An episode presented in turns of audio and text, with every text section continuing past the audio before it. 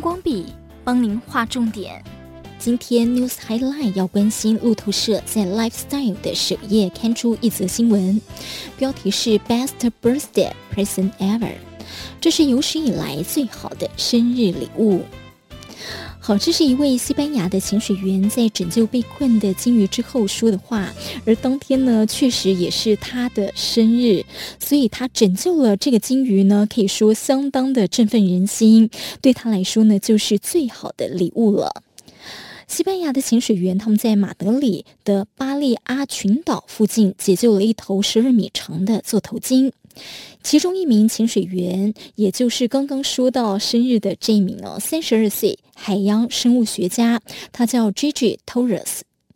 他说这是他第三次在巴利阿里群岛看到座头鲸。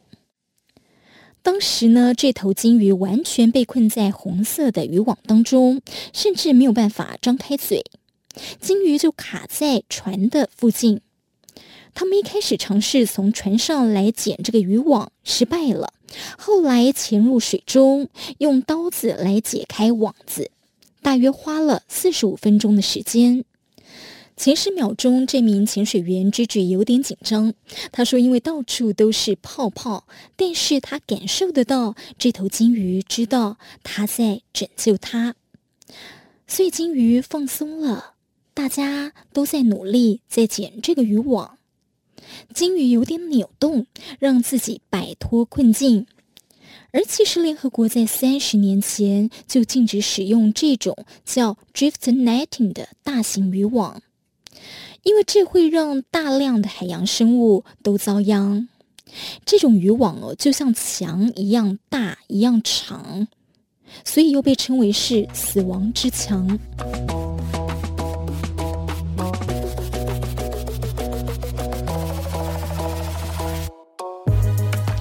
而说到鲸鱼，其实鲸鱼和排碳有很大的关系。而国际货币基金组织 （International Monetary Fund） 曾经在《大自然对气候变迁的解决方案》文章当中提到，如果要拯救地球，一只大型的鲸鱼就像是一千棵树有效，因为大鲸鱼的一生中平均能从大气吸收三十三公吨的二氧化碳。将这些二氧化碳就储存在体内，就如同球游在海中的大树。而在不被人为影响的情况之下，一只鲸鱼的正常寿命大约是四十到九十年。但是因为人类工业化、捕鲸，还有破坏海洋环境的行为，使得鲸鱼的寿命还有数量大大的缩减。现在全球的大鲸鱼只剩下原有数量的四分之一，也就是大约一百三十万只。科学家估计，如果鲸鱼数量能够回到工业化捕鲸之前，大约四到五百万只，就能够增加大量的浮游植物。而即使只增加百分之一，每年都可以捕捉上亿吨的二氧化碳，相当于种植了二十亿棵的大树。不过，因为鲸鱼这种大型的海洋生物有长途迁徙的生活习性，只靠区域性的保护海洋政策，没有办法真正有效地守护鲸鱼，所以需要一个横跨全球海洋的保护网。绿色和平组织持续倡议成立全球海洋保护区，在二零三零年前保护至少百分之三十的海洋。